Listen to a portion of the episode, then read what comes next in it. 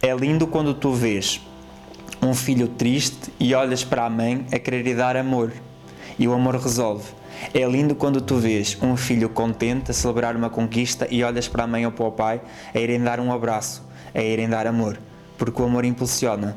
É lindo quando tu vês uma pessoa com raiva a querer destruir alguém, a querer se destruir ela própria e tu vês amigos, família a ir dar um abraço, a ir ajudá-lo, porque o amor transforma. É lindo quando tu olhas para uma pessoa com medo e tu chegas lá e apoias, seguras a mão, olhas para ela e o medo desaparece, porque o amor reestrutura.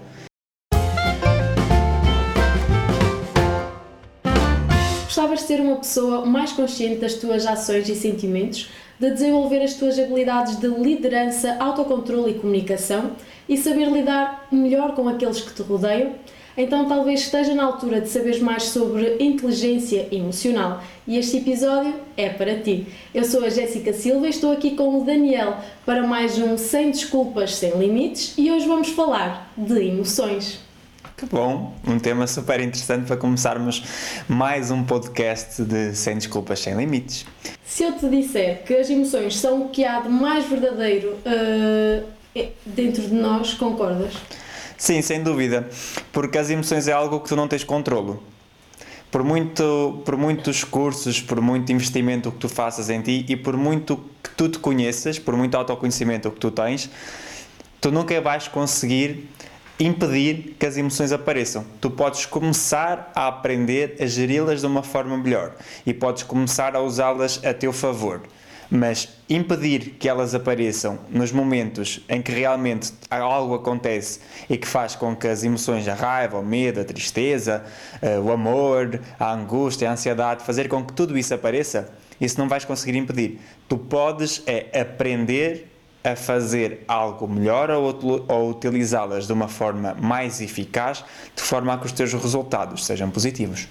Nós já falamos aqui de autoconhecimento. Se ainda não assistiu, convido a fazê-lo. Uh, e as emoções nada mais são do que uh, um processo de conhecimento e de crescimento pessoal. Sim, sem dúvida. Todos os seres humanos e alguns animais eh, especialmente os mamíferos, nascem com quatro emoções básicas, que é o medo, a raiva, a tristeza e a alegria. Essas são as emoções que todo o ser humano nasce. E faz, a partir do momento em que tu começas a entender de uma forma eh, mais eficaz e de uma forma mais consciente os resultados e o que é que leva a que essas emoções apareçam, tu começas a ter mais consciência de ti, começas a estar mais ligado contigo próprio. Então é muito importante esse, essa vontade, essa procura de entender como é que as emoções funcionam de entender quais os resultados que as emoções podem causar em ti, de entender o que é que te faz estar triste, o que é que te faz ficar contente, como é que tu reages quando estás triste, como é que tu reages quando sentes alegria, como é que tu reages quando a raiva aparece, quem é que tu magoas, quem são as pessoas que mais sofrem quando a raiva aparece? E como é que tu reages quando estás com medo. Será que o medo é esse bicho papão que as pessoas pintam ou o medo também pode ser uma coisa positiva? Será que a tristeza só tem uma função negativa ou a tristeza pode ser um grande alerta para algumas coisas menos, menos positivas e isso se torna algo positivo? Será que a alegria é a rainha de todas as bênçãos, é a rainha de todas as festas ou uma alegria descontrolada pode trazer resultados negativos? Essa é a grande discussão entre as emoções. Esse é o grande trabalho, digamos assim, que cada um de nós tem perante as emoções. Eu ia pedir-te exatamente isso, para nos falares aqui das quatro uh, emoções básicas, que são elas uh, o medo, a raiva, a alegria e a tristeza. Isto não soa aqui tudo um bocado uh, negativo, porque se, a virmos de, se as virmos de forma isolada, parece que só uma delas é que é positiva, que é a alegria. Mas haverá aqui emoções positivas e negativas ou aquelas que nós até consideramos negativas não o são necessariamente? Eu considero que não há emoções negativas, nem há emoções positivas. Há emoções e ponto. Acabou. A forma como tu reages quando estás perante essas emoções é que pode ser negativa ou positiva. Vamos dar um exemplo. Vamos começar por aquela emoção que toda a gente adora, ou pelo menos a maior parte das pessoas diz que adora, que é a alegria, que é aquela que tu acabaste por dizer que é uma espécie de bom viver, parece que é a única coisa positiva aqui no meio. E a alegria realmente tem os seus pontos positivos. Porque vamos ser, convenhamos, né? Uma pessoa quando está alegre parece que tudo funciona, parece que as coisas desenrolam com, com uma atividade, tudo se desenrola de uma forma muito mais natural, parece que tudo corre bem. E esse é o lado bom da alegria. A alegria faz com que tu te sintas bem, a alegria faz com que tu hajas, a alegria faz com que tu faças as coisas acontecer. A alegria gera dentro de ti uma frequência, uma emoção muito mais elevada. A alegria faz-te sentir bem. Mas vamos para uma situação bem específica. Nós que somos jovens, muitas vezes gostamos destas alegrias de curto prazo. E trocamos essas alegrias de curto prazo por umas alegrias que poderiam ter um efeito a longo prazo. O que é que eu quero dizer isto com alegrias de curto prazo? Imaginemos nós, uma pessoa que ainda anda, que ainda ande na universidade e que tenha um exame na próxima segunda-feira. Ele tem mais ou menos uma semana para estudar. Só que na quinta-feira há recepção ao caloiro ou uma festa qualquer. No sábado, é sábado, o pessoal sai sábado à noite porque há grandes festas aqui na cidade, o pessoal conhece-se mais e tal. No domingo, é meio que uma ressaca da sexta e do sábado. E a pessoa vai ficar em casa a descansar para recuperar um pouco daquilo que aconteceu. Quando tu sais para uma festa, tu estás a procurar uma alegria de curto prazo ou de longo prazo? Uma alegria de curto prazo, porque é uma alegria imediata, é uma coisa que vai acontecer ali. Tu vais passar um bom momento, vais passar umas boas horas. Só que o que é que acontece quando tu vais para uma festa? Tu ficas contente, ficas alegre, se alguém beber, bebe, chega à casa tarde, vai ficar cansado, vai descansar e no dia a seguir não vai estudar nada. Quando essas festas se repetem, então ainda vais estudar menos.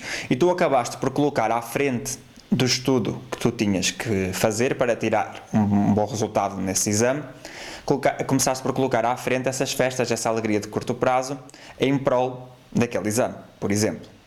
E quando chega ao momento do exame, eu aposto que todas as perguntas que saem lá não estavam num balcão de um bar, de uma discoteca, nem numa noite com amigos.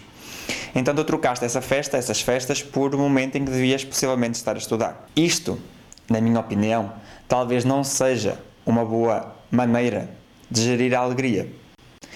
Eu acredito que há momentos para a pessoa optar por alegrias de curto prazo e há momentos para a pessoa optar por alegrias de longo prazo. Mas este balanço, esta gestão, tem que saber, tem que se saber fazê-la, porque senão tu vais optar por um prazer imediato em prol de um prazer que será muito mais longo. Já paramos, é, é, eu costumo dar muito o exemplo de que se tu beberes todas numa noite, parece que não tens mais noites. Parece que tudo vai acabar ali. E realmente tudo pode acabar ali, se te focares apenas e única exclusivamente naquela noite. Agora, quando tu entendes que há mais para além disso, quando tu entendes que, não há, que as coisas não acabam ali, tu começas a focar em alegrias de longo prazo. Tu começas a entender que, por exemplo, estudar para um exame pode trazer algo muito benéfico no futuro. Tu começas a entender que, por exemplo, estar presente em momentos importantes para a tua família, em momentos importantes para ti, ter pessoas presentes para ti, podem ser alegrias de futuro, em prol dessas alegrias de curto prazo que te vão trazer uma satisfação imediata, mas que no futuro em si pode trazer consequências. Então é muito importante saber esta, gerir esta alegria. E no entanto, a alegria parecia tudo de bom, que se não for bem gerida, também pode parecer tudo de mal. Então começamos por a alegria. Outra emoção, como tu já falaste, que faz parte das emoções básicas, é o medo. E toda a gente associa ao medo a algo negativo. Porque eu tenho medo disto, tenho medo de falar em público, eu tenho medo de, das pessoas não gostarem de mim, eu tenho medo de, de andar de bicicleta, tenho medo de carro, tenho medo do escuro, tenho... ou seja, todas as pessoas associam o medo a algo negativo. Então parece fácil dar um exemplo de como o medo é algo mau, né? Eu quero falar em público, tenho medo, não consigo falar em público, olha, pronto, o medo é algo mau. Então o exemplo, digamos assim, no sentido negativo do medo é fácil de ser dado. Mas vamos pensar então num exemplo positivo. Imagina tu que estás aqui comigo agora e que de repente entra uma cobra aqui na sala. Vou-me embora.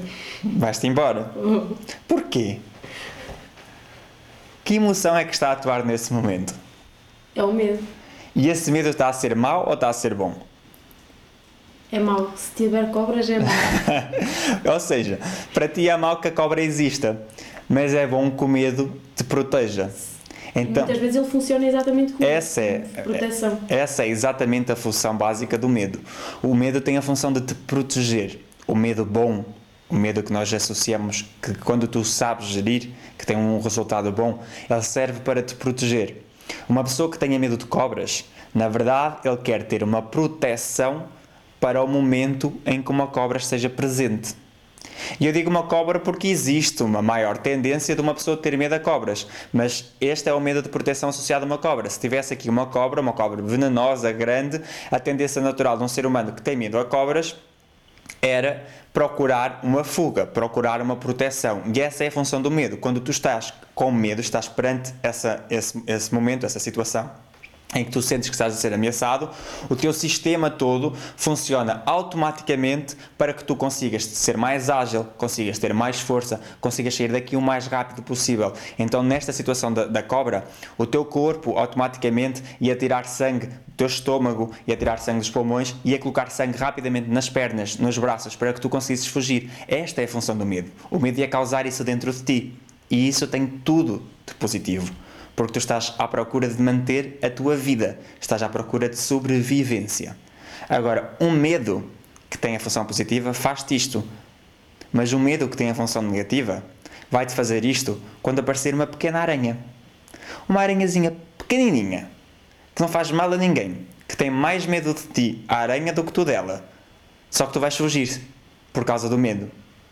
E muitas vezes esse medo é colocado lá porque tu vias a tua mãe ter medo de aranhas ou o teu pai ter medo de aranhas e passaste a assumir que, que aranhas era algo mau. Então esse medo, que parece para algumas pessoas vista de fora parece uma coisa cómica, digamos assim, é um trauma da pessoa que faz com que ela, perante uma situação digamos que irrisória perante uma situação que não tem realmente uma situação de medo, faz com que ela não tome a atitude, faz com que ela deixe de aproveitar as oportunidades. E este é o lado negativo do medo. Realmente o medo tem um lado negativo, um lado que te paralisa quando tu devias querer avançar, um lado que te impede de falar em público quando falar em público seria importante para ti, um lado que te impede de apresentar um negócio, um lado que te impede de pedir um aumento, um lado que te impede de sair daquela vida que tu não gostas, porque tu tens medo. E esse medo não é um medo que te protege, esse é o medo que te paralisa. Então esse é o lado menos bom, digamos assim, do medo. Quando é que as coisas mudam? Quando tu começas a saber gerir isto. Quando tu começas a entender que tu és demasiado grande para caber no estômago de uma aranha. Então a aranha não te vai comer, ela também não te vai matar, porque em Portugal não existem aranhas que te matem, então está tudo certo. Não precisas de colocar o teu sucesso, a tua vida, o sucesso das outras pessoas em causa por uma situação que alguém te fez acreditar que te fazer mal. Então traz isso para ti, traz essa consciência para ti e entende. Oh, Tá, é só uma aranha. Vamos dar a volta à situação. E quando as coisas acontecerem dessa forma, tu começas a gerir melhor o medo e começas a fazer com que o medo te ajude a ir mais além. E estes são alguns exemplos do medo. Depois do medo, podemos falar da raiva. Daniel, a raiva não tem nada de bom. O que as pessoas dizem. Eu também acho que é mais fácil aceitar que no medo tem algo de positivo, porque também vejo a proteção uh, no medo Agora, da raiva, agora já sei, mas na raiva custa um bocado a acreditar qual é que é o lado positivo de, da raiva. Nós também já falamos disso no, num episódio anterior, que foi o do autoconhecimento. Tu deste lá um exemplo de como a raiva uh, poderia transformar-se em algo positivo, mas realmente essa é a mais difícil de de aceitar como algo positivo. Isso é normal. E principalmente, ainda é mais normal eu conhecendo-te, ouvir-te dizer que é mais difícil aceitar. Porque uma pessoa que normalmente procura ser calma, serena, tranquila, que quer tudo menos pessoas que falem alto, que quer tudo menos pessoas que realmente se manifestem com raiva, ela vai dizer que essa é menos fácil de aceitar que tem um lado positivo. Só que mais uma vez, todas as emoções têm um lado positivo. Mas vamos começar então pelo lado negativo da raiva. Não, vamos começar pelo lado positivo da raiva. Então, vá. A raiva tem o seu lado positivo é aquela raiva de que quando tu tens consciência dela, tu a vais colocar em cima dos, dos teus objetivos, em cima daquilo que te vai fazer ir mais além. Vou dar um exemplo comigo, por exemplo. Então é assim, há pouco tempo atrás, há um ano quase, um ano e tal, eu decidi que ia largar o meu emprego. Decidi que ia deixar de fazer aquilo tudo que eu estava a fazer para me focar nisto tudo que eu estou a fazer. Ou seja, decidi que ia largar o projeto onde eu estava para me focar num projeto meu, um projeto em que eu pudesse partilhar conhecimento, onde eu pudesse aprender e ajudar outras pessoas. Só que esse momento também não é um momento fácil. É um momento em que muitas vezes tu vais tu, tu não tens que ouvir, mas é o momento em que muitas vezes tu vais ouvir outras pessoas falar sobre a atitude que tu tomaste. Então vais ouvir outras pessoas chamar-te egoísta, vais ouvir outras pessoas dizer que tu não estás a fazer o que é certo, vais ouvir outras pessoas dizer que tu estás a trocar o incerto pelo certo, vais ouvir outras pessoas a dizer que meu Deus, que maluco. Ou seja, vais ouvir muita coisa do outro e quando tu ouves muita coisa do outro, tu tens que criar um filtro para te impedir de ouvir isso. Só que quer tu queiras, quer não, aquilo entra na tua cabeça. E em algum momento, durante o teu percurso, tu começas a pensar: será que realmente eu fiz a coisa que devia ter feito? Que depois tu, tu chegas à conclusão que sim, isto era aquilo que eu queria. Eu chego à conclusão que sim, isto é aquilo que eu queria fazer.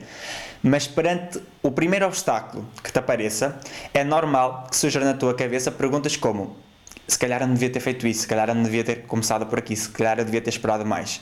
E aí começa a surgir a raiva Aí, quando tu aprendes a gerir a raiva, o que é que tu fazes? Ou o que é que eu fiz?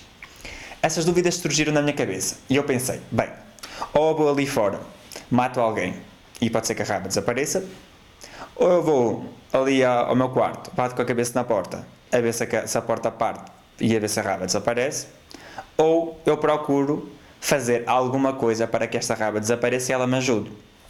O que é que eu decidi fazer? Eu sou uma pessoa que gosta de estabelecer objetivos. Eh, eu estabeleço objetivos, eu escrevo, eu defino quando é que eu vou alcançar esse objetivo, eu vejo aquilo que eu vou fazer, o que é que eu tenho que fazer, quem é que eu tenho que procurar ajuda, quais são as pessoas que têm que estar próximas de mim, de quem é que eu tenho que estar próximo. Eu tenho muito esse hábito, digamos assim. E quando esse momento chegou, há uns meses atrás, eu fui procurar exatamente isso que eu tinha feito, fui procurar exatamente isso que eu tinha escrito e fui procurar onde é que as coisas não estavam a acontecer da maneira que eu tinha planeado e fui colocar a minha raiva em cima disso. Eu fui ver, eu disse que ia fazer isto e eu ainda não fiz. Eu disse que ia fazer aquilo e eu ainda não fiz, então eu vou fazer agora. Agora estou cheio de energia, agora estou cheio de raiva, agora estou cheio de power, eu vou fazer isso. Então a raiva, naquele momento, serviu para que eu pegasse no meu computador, pegasse do meu rabinho, me viesse sentar aqui numa cadeira e ficasse horas a fio no meu computador a escrever coisas que eu já tinha prometido a mim mesmo que eu ia escrever. Ah, Daniel, mas a raiva não é assim tão fácil de ser usada. Às vezes apetece dar-te uma cabeçada a alguém. Nesses momentos em que te apetece dar uma cabeçada a alguém, numa primeira fase, sai do pé da pessoa, então, e não lhe deixa a cabeçada. Mas também não deixa a cabeça na parede, que também não vale a pena. Mas sai da beira dessa pessoa, fica sozinho. Mas não deixes que a raiva te coma por dentro. Não fiques tu a remoer naquela raiva coloca essa raiva em cima de coisas que tu queres alcançar. Se aquilo que tu queres fazer é algo que ainda não fizeste e esteja um passo a passo, digamos assim, para chegar lá, coloca essa raiva em cima disso. Coloca essa raiva nos teus dedos para escreveres mais rápido. Coloca essa raiva nas tuas pernas para ires correr. Coloca essa raiva nos teus braços para ires fazer boxe, para ires fazer jiu-jitsu, para ires fazer qualquer coisa. Coloca essa raiva nisso e não em cima de alguém. Esse é o lado positivo da raiva. Quando tu estás com raiva, tu pegas nessa emoção e usa a teu favor. Ela vai te impulsionar, ela vai destruir aquilo que te impede. E este podcast tem o nome de Sem Desculpas, Sem Limites, exatamente por isso. E a raiva é ótima a acabar com as desculpas. Porque uma pessoa é maravilhosa para arranjar desculpas para não fazer as coisas. Mas quando está com raiva, se ela realmente quer, ela destrói tudo para fazer. Então destrói tudo para fazeres aquilo que tu queres, aquilo que é bom para ti, aquilo que te ajuda a chegar aos teus resultados. Este é o lado positivo da raiva. O lado negativo da raiva, que eu também já falei um pouquinho aqui, é exatamente quando tu colocas a raiva em cima de ti e não em cima dos teus objetivos.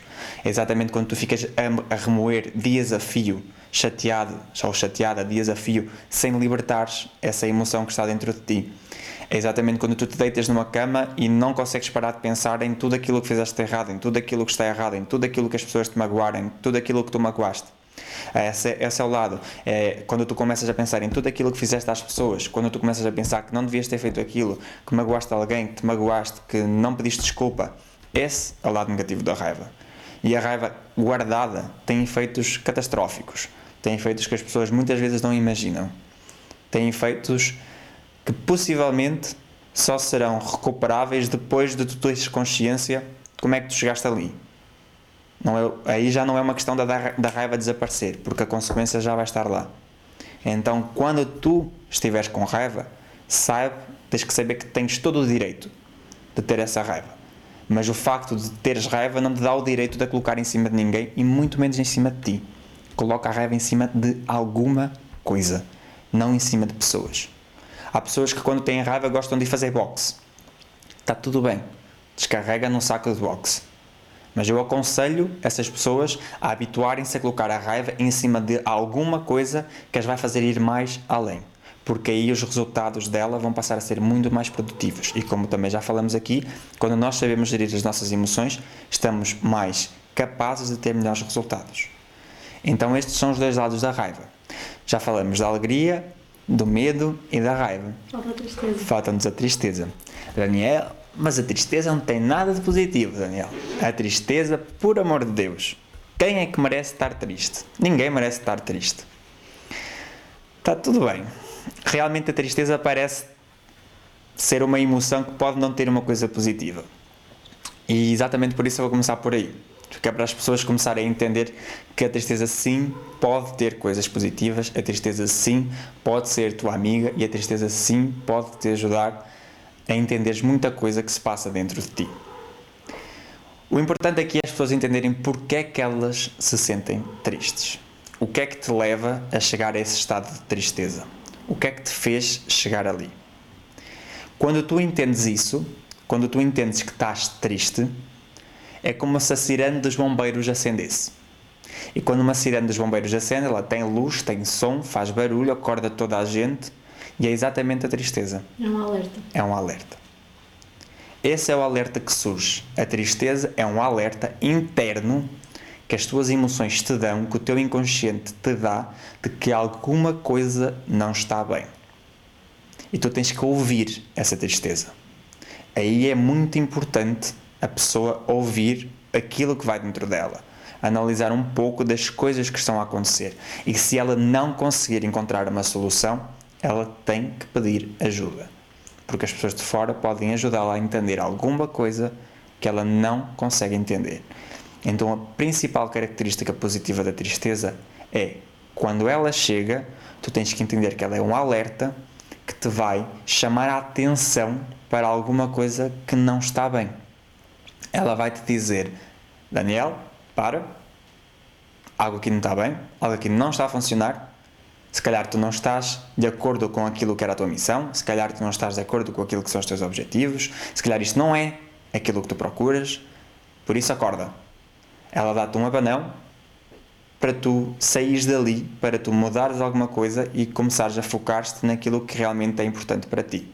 Essa é a principal função positiva, se quisermos dizer assim, da tristeza. E que quando tu começas a entender isso, acho que fica um bocado óbvio como é que ela te pode ajudar a chegar a resultados positivos. Se tu, se tu estás num trabalho, numa profissão, num emprego que não te faz feliz, que te faz sentir triste diariamente, se é um trabalho de 8 horas por dia, onde tu só vives tristeza, acho que é óbvio que tu estás no sítio errado, que isso não é para ti e que isso não te deixa feliz. Então está na altura de tu olhares para essa tristeza e de fazê-la e de tu a respeitares, de tu te respeitares e de começares a procurar uma solução, algo que te faça sair dali. Este é o lado positivo da tristeza. O lado negativo, digamos assim, o lado que não é tão fácil de saber lidar da tristeza, é quando as pessoas não têm consciência dela é quando as pessoas não entendem que essa tristeza existe. Este é o outro lado da tristeza. Tu não entendes o que se passa dentro de ti. E aí isso leva-te muitas vezes a entrar numa depressão profunda. Isso leva-te muitas vezes a entrar num dilema contigo próprio. Isso leva-te muitas vezes a não entender como as coisas funcionam. E aqui tu tens que começar a procurar essa consciência. Aqui tu tens que começar a desenvolver-te, começar a, a, investir, digamos assim, nesse autoconhecimento. Então, este lado, se o lado positivo é um alerta, digamos assim, a forma positiva de ver a tristeza pode ser um alerta, o lado negativo pode ser visto como um martelar na tua cabeça. E tu estás a gostar de levar com aquele martelo na cabeça e não sais de lá. Só que como tu não tens conhecimento, como tu não tens base, como tu não pedes ajuda, como tu não ouves o teu lado interno, digamos assim, tu começas a não respeitar essa tristeza e essa tristeza aumenta. E a tristeza é como se fosse assim uma bolha. Quando estás a mastigar uma pastilha elástica, começas a fazer uma bolha. E quanto mais ar tu metes, mais a bolha aumenta. A tristeza é assim. Quanto mais ar tu lhe dás, mais ela aumenta. E tu começas a ficar dentro da bolha, dentro da bolha, dentro da bolha, dentro da bolha, até que ela arrebenta. Só que quando ela arrebenta, nem tudo é bom. Muitas vezes tu já foste tão fundo, tão fundo, tão fundo, que ela arrebentou num sítio em que era preferível que ela tivesse continuado lá. Então, essa é, digamos assim, a coisa menos positiva da tristeza, que pode ser remediada a partir do momento em que a pessoa cria consciência, a partir do momento em que uma pessoa entende que esta emoção tem a função, sim, de te alertar e não de te fazer sentir em baixo, e não de te fazer ir mais fundo, e não de te fazer ficar sozinho. Essas são, digamos assim, as principais funções, de uma forma muito resumida, que as emoções básicas acabam por ter na nossa vida.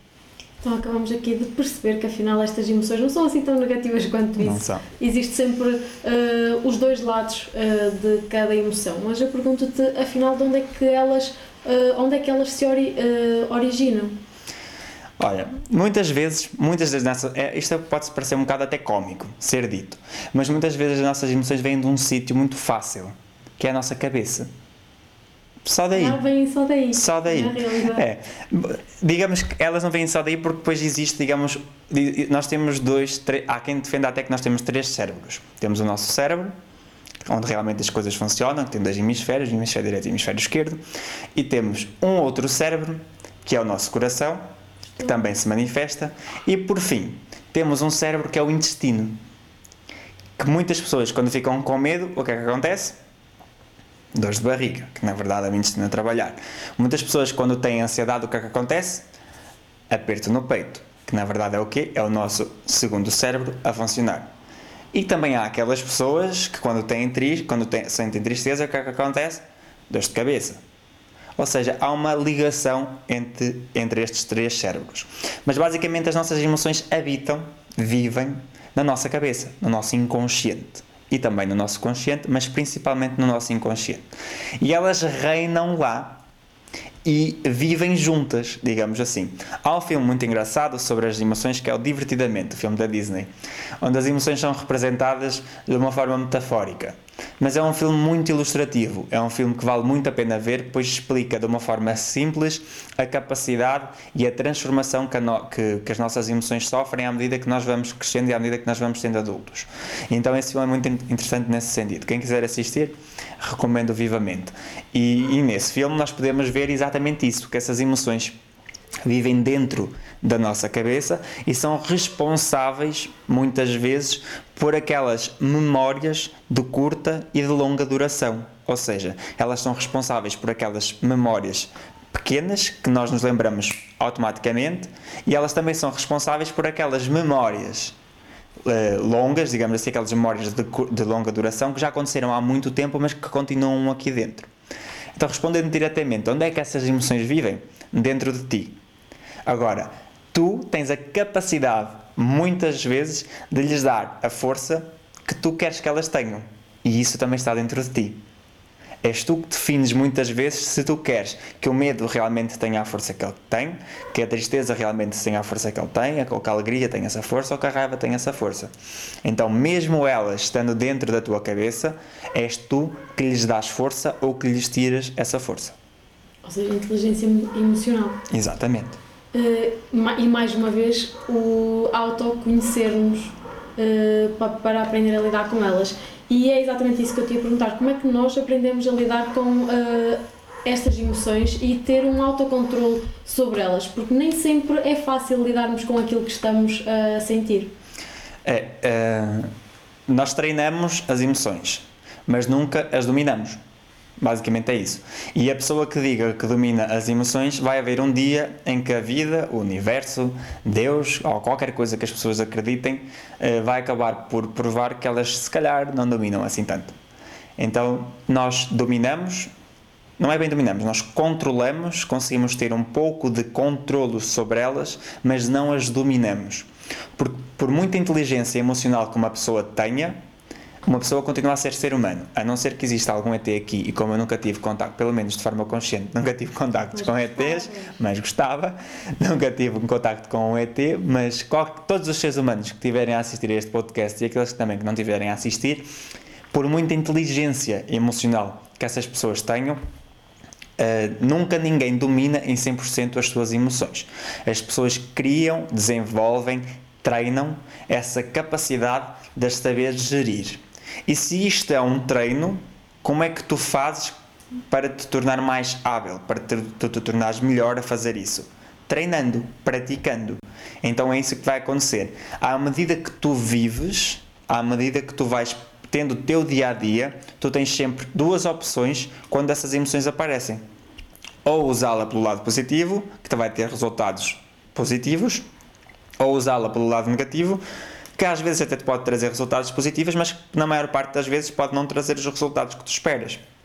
Então tu começas a ter essa consciência e começas a controlar, mas nunca a dominar, porque se tu dominasses, tu impedias que elas aparecessem. E isso nunca vai acontecer. Elas vão aparecer de acordo com os acontecimentos, com as circunstâncias, com tudo o que acontece na tua vida que tu não controlas, com o meio. Então, dependendo disso, tu vais começar a ter capacidade para as controlar as coisas, os acontecimentos vão continuar a aparecer à tua frente, mas nem sempre tu vais conseguir impedir que isso te afete. Mas tu vais ter a decisão de deixar que isso te afete durante um curto período de tempo ou durante um longo período de tempo. Eu quero dizer que a tristeza vai aparecer para todos? Vai. Mas eu tenho a decisão de definir se essa tristeza vai durar um minuto, dois minutos, dez, uma hora ou se vai durar um mês. Essa é a minha decisão. Então eu controlo-a, não a domino. Porque se eu a dominasse, eu dizia: tchau, tristeza, não apareces mais. Só que isso que é que ia acontecer? Quando ela fosse necessária dentro de mim, quando ela precisasse me alertar alguma coisa, ela não ia aparecer. E isso não acontece.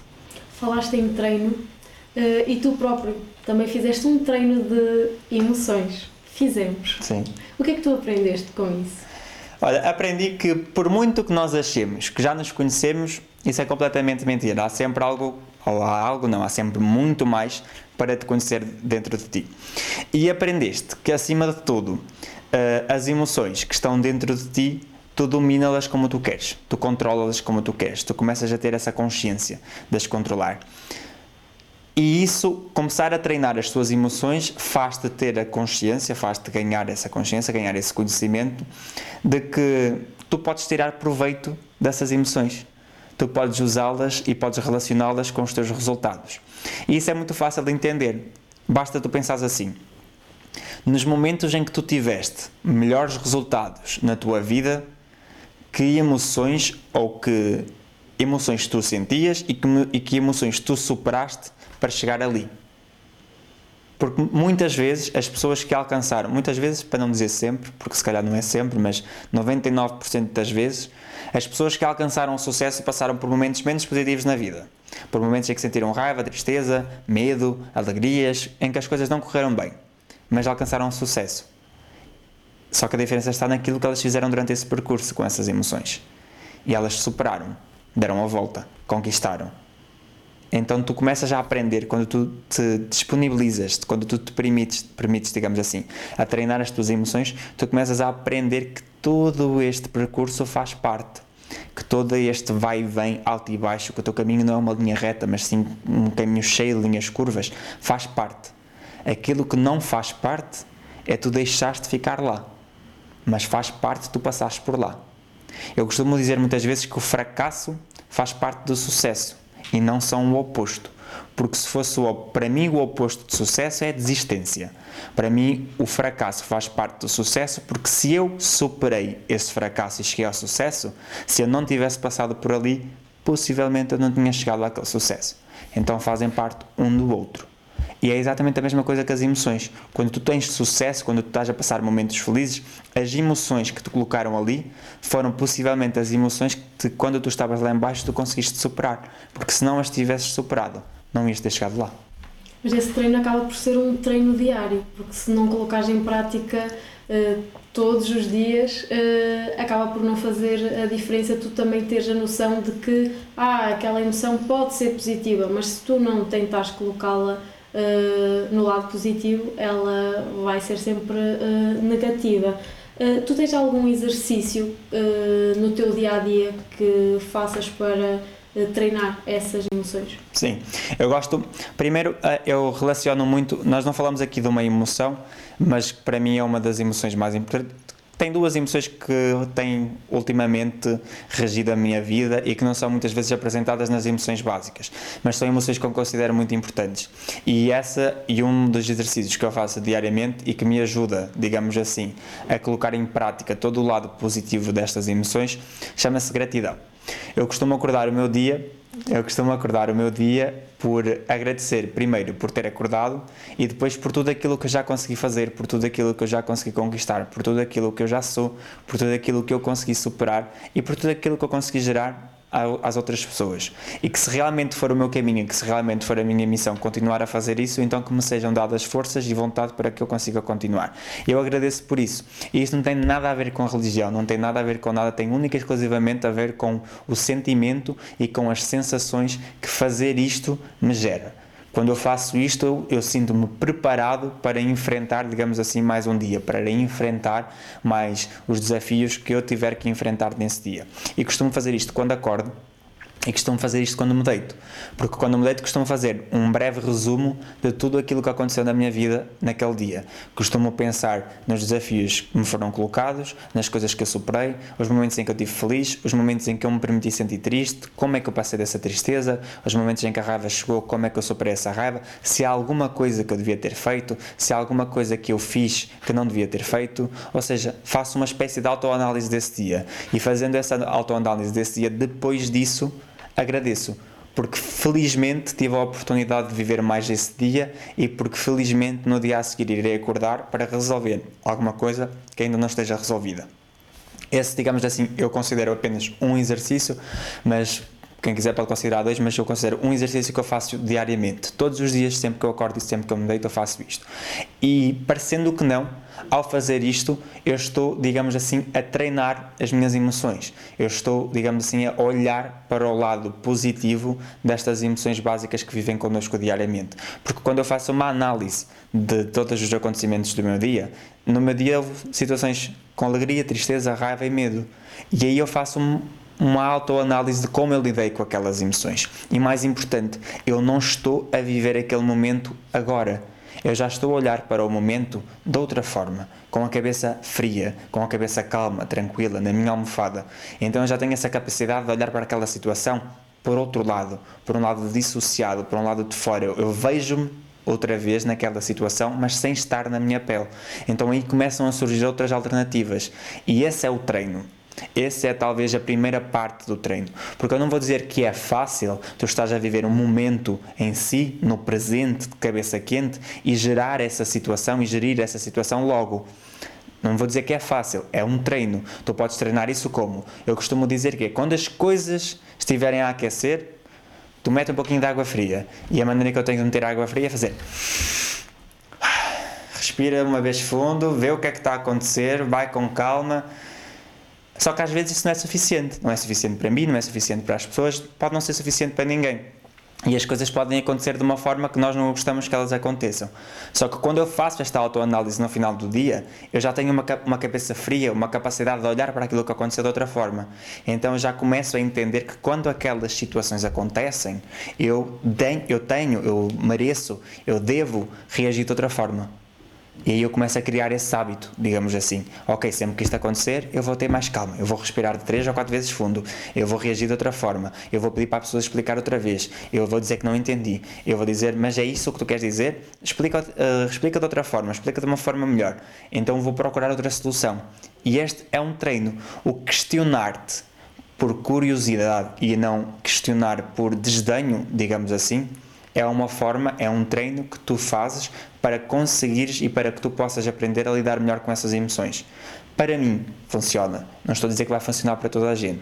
É, esta foi a forma que eu arranjei para eu treinar as minhas emoções, para eu me treinar perante o momento em que eu estou numa situação que eu posso estar com as, as minhas emoções a quererem fugir desse controlo. Então, quando isso acontece, eu respiro fundo, eu procuro analisar a situação. Se é algo que envolve outra pessoa e se foi algo que essa pessoa disse, eu procuro pedir à pessoa para ela explicar de outra forma, eu procuro, mas foi isso mesmo que tu quiseste dizer? Foi blá blá blá blá blá que tu quiseste dizer? Explica melhor, não entendi. E isso vai-me colocar um pouco mais afastado. E se realmente a pessoa quis dizer aquilo, eu tenho sempre a opção ou de explodir ou de dizer, olha, não concordo e vamos embora. Porque discutir com um idiota é uma perda de tempo. Então vale mais não discutir, porque o idiota tem sempre razão. Então eu prefiro deixá-lo com a razão e venho-me embora. Não falo, supero, damos a volta por cima. E mais uma vez eu digo, eu não estou a dizer que isso é fácil. Eu estou a dizer que isto é um treino. No início custa sempre. Mas quantas mais vezes tu começas a fazer isso, mais hábito, mais esse hábito tu começas a desenvolver. Então começa-se a tornar cada vez mais fácil. Então, são algumas pequenas dicas, digamos assim, que eu costumo fazer no meu dia a dia e sempre que essas situações acontecem, para que as minhas emoções não tomem controle e para que depois, mais tarde, eu não tenha que me arrepender de muitas coisas que eu fiz nesse dia e ir atrás e pedir desculpa e tentar remediar uma situação que muitas vezes pode até não ser remediada. Também quando nos abrimos eh, de certa forma para essa busca desse conhecimento, nós também acabamos por encontrar as nossas próprias formas de saber lidar com a situação, porque tal como tu disseste, essa é a tua forma, pode não funcionar com toda a gente, mas também se não fizermos nada aí nunca saberemos. Exatamente. Se, se, tu não, tu podes não ter a tua forma, mas se eu te estou a dizer a minha e tu não fores colocar em prática, então não adianta nada estar aqui a dizer a minha. Tu tens que colocar em prática. E, por exemplo, esta minha forma foi-me ensinada por outra pessoa. Só que a pessoa não me ensinou dessa forma. Ensinou-me da forma dela. E isto foi como eu entendi a forma que depois de colocar em prática eu tive que fazer pequenas adaptações. Há pessoas que têm que respirar 10 vezes fundo. Muitas vezes, em muitas situações, para mim basta-me respirar 4, basta-me respirar 5, às vezes basta-me respirar uma vez fundo. Há pessoas que têm que fazer 10 perguntas, a mim muitas vezes basta-me fazer uma pergunta. Então começa, e às vezes eu tenho que fazer 10 e para outras pessoas pode ser só uma. Então isso é um pouco pessoal, digamos assim. Só que se tu não tens uma forma, tu tens que modelar a forma de alguém. Tu tens que aproveitar quando uma pessoa te diz como é que ela age e colocar em prática na tua vida e ver quais são as, as, adaptações que tu tens que fazer para que isso funcione na tua vida. Ver onde é que tu tens que mexer para que tu consigas fazer com que os resultados passem a ser positivos e não negativos quando isso acontecer. Mas tu tens que estar disponível para isso. Se tu decidires que não vais colocar nada em prática, então realmente vais continuar a gerir a tua vida da forma que tu geres e vais continuar a deixar que as emoções tomem conta de ti. Como é que nós podemos desenvolver esta nossa capacidade de inteligência emocional? Treinando, colocando em prática, ouvindo, entendendo que tu tens dois ouvidos e uma boca. Isso significa que tu tens que ouvir duas vezes mais daquilo que tu falas. Entendendo que tu tens um coração e que o coração tem uma intuição. Muitas vezes tu fazes com que as emoções tomem conta de ti de uma forma positiva porque tu não te respeitas, tu não respeitas aquilo que o teu coração, que a tua intuição te diz. A partir do momento em que tu começas a respeitar-te mais, a ouvir mais, a falar menos, começas a colocar em prática, digamos assim, um dos princípios básicos da inteligência emocional. Começas a ouvir-te, começas a sentir-te. E isso vai, vai começar a fazer com que tu comeces, comeces a ter atitudes diferentes. Isso vai começar a, a, fazer com que tu, perante uma situação de raiva, de medo, de alegria ou de tristeza que pode ser negativa, vai fazer com que tu ganhes tempo, analises a situação e que comeces a reagir de outra forma. E eu disse reagir porque perante uma emoção muitas vezes as pessoas reagem, não agem. Agir é uma coisa, reagir é outra. E na maior parte das vezes, quando uma pessoa está perante uma emoção que apareceu de uma forma descontrolada, ela reage. Ganhar inteligência emocional passa por agir em vez de reagir. E isto é treino. Tu tens que treinar diariamente, a toda a hora, começar a ganhar tempo para pensar quando as coisas acontecem, ouvir as coisas, falar menos e depois começar a agir em vez de reagir. E como é que nós devemos de uh, reagir ao reconhecer uh, as nossas uh, emoções? Foi fácil para ti reconhecer e aceitar que tinhas determinadas emoções, sobretudo quando elas não são assim tão positivas, porque essa é a primeira parte que nós vemos da, das coisas, embora agora já, já sabes como lidar com elas, por isso facilmente elas se tornam em algo uh, positivo, mas uh, para a maior parte das pessoas que não uh, se aprofundam neste assunto, quando nós olhamos para as quatro emoções básicas e vemos lá a tristeza, a raiva e medo, nós vemos as coisas assim um bocado de uma forma menos positiva. foi fácil para ti reconhecer essas emoções e saber aceitá-las? Eu acho que, que foi fácil porque de alguma forma, e apesar de, de toda a minha história, de toda a minha vida, de alguma forma eu acredito que o meu dia a dia em si, perante as pessoas que eu gosto, com as pessoas com quem eu estava mais tempo, sempre foi uma coisa animada, digamos assim. Sempre foi uma coisa que eu sempre considerei positiva. Eu sempre tive alegria por viver. Eu sempre tive amor por viver. Eu sempre tive vontade de viver, de agir, de estar nesse dia a dia.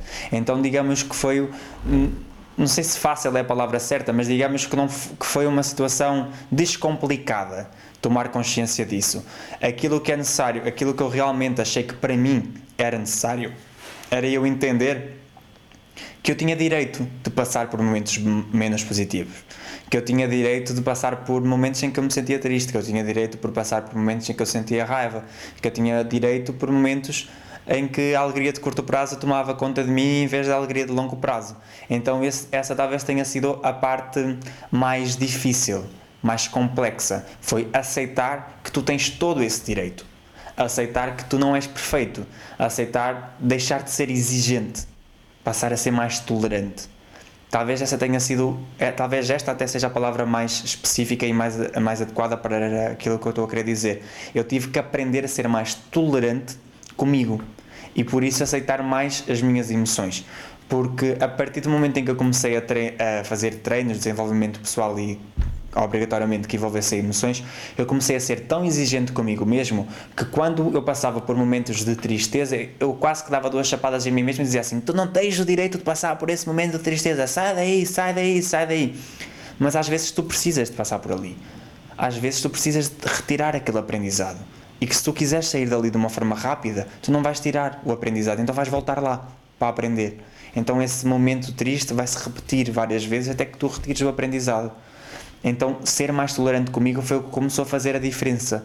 Ter, entender que, que eu tenho todo o direito de ter raiva, que eu tenho todo o direito de estar triste, de, ser, de estar contente, de sentir medo e tenho todo o direito de aprender o porquê de estar a sentir aquilo. E isso começou a fazer a diferença. Isso começou a mudar o meu jogo, digamos assim. Isso começou a mudar a minha vida. Agora, e foi isso que me fez tomar algumas decisões. Foi isso que me fez dar duas chapadinhas e dizer assim: pum, vai, acorda, faz. Foi isso que me fez passar da inércia para a ação. Foi isso que me fez passar de ter vontade de, quando estar triste, ficar no sofá a ver televisão, a procurar um ginásio para ir fazer exercício quando estivesse triste, a procurar ajuda para quando eu estivesse triste, a procurar uh, alguma coisa para eu fazer quando eu estivesse demasiado contente, a focar mais nas minhas coisas, a pensar, a começar a criar uma estrutura de objetivos de longo prazo e não a focar única e exclusivamente em alegrias de curto prazo. Então, isso foi sem dúvida, essa tolerância comigo, esse desenvolver, esse querer saber um pouco mais, foi sem dúvida um passo importantíssimo em toda esta caminhada. No fundo, permitiste-te a ti mesmo viver todas as tuas emoções. Sim, sem dúvida. Permitir-te uh, a aceitar que tudo isso vai acontecer é o passo mais importante. E tu tens consciência de que quando aquilo acontece, há algo maior. De que quando tu estiveres a passar por aquela situação, há algo maior do que tu. Há um aprendizado a ser retirado. Há ali algo que tu tens que aprender. E que aprender isso vai fazer com que tu, ao voltares a uma situação igual àquela ou parecida com aquela, já saibas gerir melhor isso e já saibas sair dali com uma perna às costas. Muitas vezes nós ouvimos as pessoas dizerem que eu sou a pessoa que melhor me conhece, mas na realidade, muitas vezes essas pessoas são pessoas que não sabem lidar com as suas emoções, não sabem o porquê da vida não correr uh, tão bem, uh, porque é que não conseguem atingir um determinado uh, objetivo, o que é que está uh, aqui a falhar? Quando tu estás com essas pessoas e lhe perguntas porque é que as coisas não dão certo, o que é que elas dizem? Em quem é que elas colocam a culpa? Nunca é nelas. Está respondido. Elas conhecem-se tão bem, tão bem, tão bem, tão bem, que acham que nunca têm responsabilidade de nada. Então isso já mostra o quão mal elas se conhecem. Uma pessoa que diz que, está, que se conhece super bem, mas que a vida dela é um fracasso, que, que, que não tem dinheiro, que não tem amigos, que não tem amor, que não tem nada na vida dela, e que diz que mesmo assim que se conhece muito bem, ela nunca, dificilmente, não vou dizer nunca, mas dificilmente essa pessoa coloca uh, a causa em cima dela. ela, ela vive única e exclusivamente colocando as responsabilidades do fracasso da vida dela em todos os sentidos em cima dos outros e nunca em cima dela. Isso já mostra que ela não se conhece. Uma pessoa que sabe gerir as suas emoções, uma pessoa que sabe eh, que ela é responsável por tudo aquilo que lhe acontece, essa pessoa sim tem uma inteligência emocional desenvolvida. Essa pessoa sim é capaz de produzir resultados diferentes e essa pessoa sim pode dizer eu conheço-me. Não me conheço totalmente, mas conheço-me. Ao contrário dessa pessoa aí que culpa os outros por tudo, que culpa o sistema, que culpa o país, que culpa a família, que culpa o filho, que culpa a mulher, que culpa a esposa, que culpa toda a gente. Toda a gente tem culpa, menos ela. Ela é a triste coitada da história. Ela é a pobrezinha, ela é a coitadinha, ela é tudo. E todos os outros têm culpa. E depois ainda tem a lata de dizer que se conhece bem. Porque ela está a sofrer porque a culpa é do outro. Mas eu conheço muito bem. Eu sei tudo aquilo que está a acontecer dentro de mim. A minha tristeza, a culpa é dele. A culpa nunca é minha. Então, se a culpa da tristeza é dele, tu não o podes mudar a ele, não podes mudar a ela, tens que fazer o quê? Tens que te mudar a ti, minha filha. Então, traz a responsabilidade para ti. Olha para ti, olha para dentro de ti e vê o quão responsável tu és por estar nessa situação. Vê o que é que tu podes mudar, vê o que é que está na tua mão.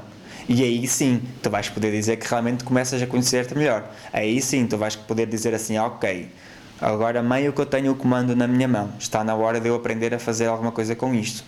A partir do momento em que tu tens isso, tu podes dizer que começas a conhecer-te um pouquinho melhor. Enquanto tu continuas a colocar a responsabilidade da tua vida em cima dos outros, isso é só balelas, isso é só treta. Não te conheces, não tens inteligência emocional e não sabes o que fazer com a vida. Vais andar sempre em função do outro. Mas depois também existe o outro lado, aquela pessoa que se culpa por tudo o que acontece na sua vida. Isso também não é positivo. Não. E muitas vezes essas pessoas que se culpam por eh, por tudo aquilo que acontece na vida delas e até na vida das outras pessoas, são pessoas que estão habituadas a sentir dor. E a dor muitas vezes dá-lhes conforto, dá-lhes carinho, dá-lhes amor. Basta viajares um pouco à tua infância, quando tu eras bebê, quando tu nasceste, quando tinhas fome, o que é que tu fazias? Choravas. Ao chorar, o que acontecia? A tua mãe, o teu pai, a tua avó, o teu irmão, a tua prima, a tua tia, a vizinha, o neto, toda a gente vinha à volta. Toda a gente vinha à volta. E aí o que é que faziam? Se fosse a hora de tu comeres, tumba, um biberão. Ah, mas dá-lhe uma papa, mas dá-lhe uma fruta, mas dá-lhe não sei o quê. Enchiam-te de comida. Se não fosse a hora de comer, o que é que pegavam? Não, deixa-me pegar ao colo, deixa dar carinho, deixa dar amor, deixa dar beijinho, deixa fazer festinhas, deixa fazer isso, deixa fazer aquilo. Então a pessoa que se sente responsável, que se sente responsável pelo mal do mundo, ela está um pouco viciada nesta dor ela está um pouco viciada neste ciclo de sentir dor para ter atenção, para ter carinho, para ser amado, para ter, para ter os holofotes, digamos assim, apontados para ela, para que os outros reparem que ela existe. Então ela foca muito nisso. Ela acha que a única maneira de sentir o amor do outro, a única maneira de se sentir capaz, de se sentir notada, é reforçar essa dor, é reforçar esse momento de sofrimento, é reforçar aquele momento que muitas vezes não é positivo e que ela está a passar e que ela o prolonga para que ela possa ir mais longe e para que ela possa ser ainda mais notada e para que ela possa ser ainda mais amada. Então, as pessoas que passam por esse ciclo, digamos assim, associam a dor a amor. E elas não têm culpa porque foi-lhes ensinado assim. Mas elas têm a responsabilidade de sair dali. Não culpa, responsabilidade sim. Elas têm a responsabilidade de olhar para aquela situação e de saírem de lá. Porque só elas é que podem sair dali. Só elas é que podem mudar este ciclo. E elas precisam de entender que deixar de ter essa dor, deixar de sentir isso, não lhes vai retirar amor nenhum. Muito pelo contrário, até lhes pode trazer mais. E agora, para terminarmos a nossa conversa, pergunto-te se tivesses que escolher uma emoção, qual é que seria? Ai, que difícil. Eu costumo dizer, eu acho que há uma emoção que, hum, que não é falada porque ela é essencial mas eu acho que há uma emoção que resume todas as emoções juntas e todo o efeito das emoções juntas e que fazem com que a vida do ser humano realmente faça sentido, que é o amor. E não digo amor no sentido de tu estares apaixonado por alguém, digo amor no sentido em que tu valorizares alguém, a ti, as coisas, tudo. O amor de não querer nada em troca, o amor de única e exclusivamente querer viver, do única e exclusivamente querer fazer o bem, do única e exclusivamente aceitar a tristeza, porque é, é lindo quando tu vês um filho triste e olhas para a mãe a querer lhe dar amor e o amor resolve. É lindo quando tu vês um filho contente a celebrar uma conquista e olhas para a mãe ou para o pai a irem dar um abraço, a irem dar amor, porque o amor impulsiona. É lindo quando tu vês uma pessoa com raiva a querer destruir alguém, a querer se destruir ela própria e tu vês amigos, família a ir dar um abraço, a ir ajudá-lo, porque o amor transforma. É lindo quando tu olhas para uma pessoa com medo e tu chegas lá e apoias, seguras a mão, olhas para ela e o medo desaparece, porque o amor reestrutura.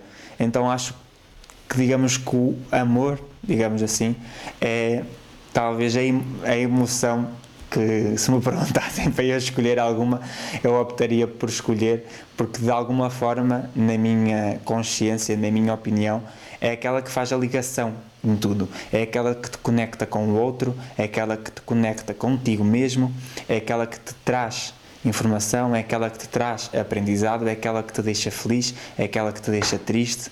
Tu sofres por amor, mas és muito feliz por amor. Tu tens raiva por amor e tens muito medo por amor. Então tu tens ansiedade por amor e tens euforia por amor. Então de alguma forma, se eu tivesse que escolher, digamos assim, eu acho que escolheria o amor. Não acho, tenho certeza que escolheria o amor porque é um, é um somatório de tudo aquilo que a vida te pode dar. Bem, e é com amor que nós terminamos este episódio. Há coisa mais bonita do que isto. Bem, continua a acompanhar-nos nas redes uh, sociais e a assistir aos nossos podcasts e continue a permitir-se viver todas as tuas emoções.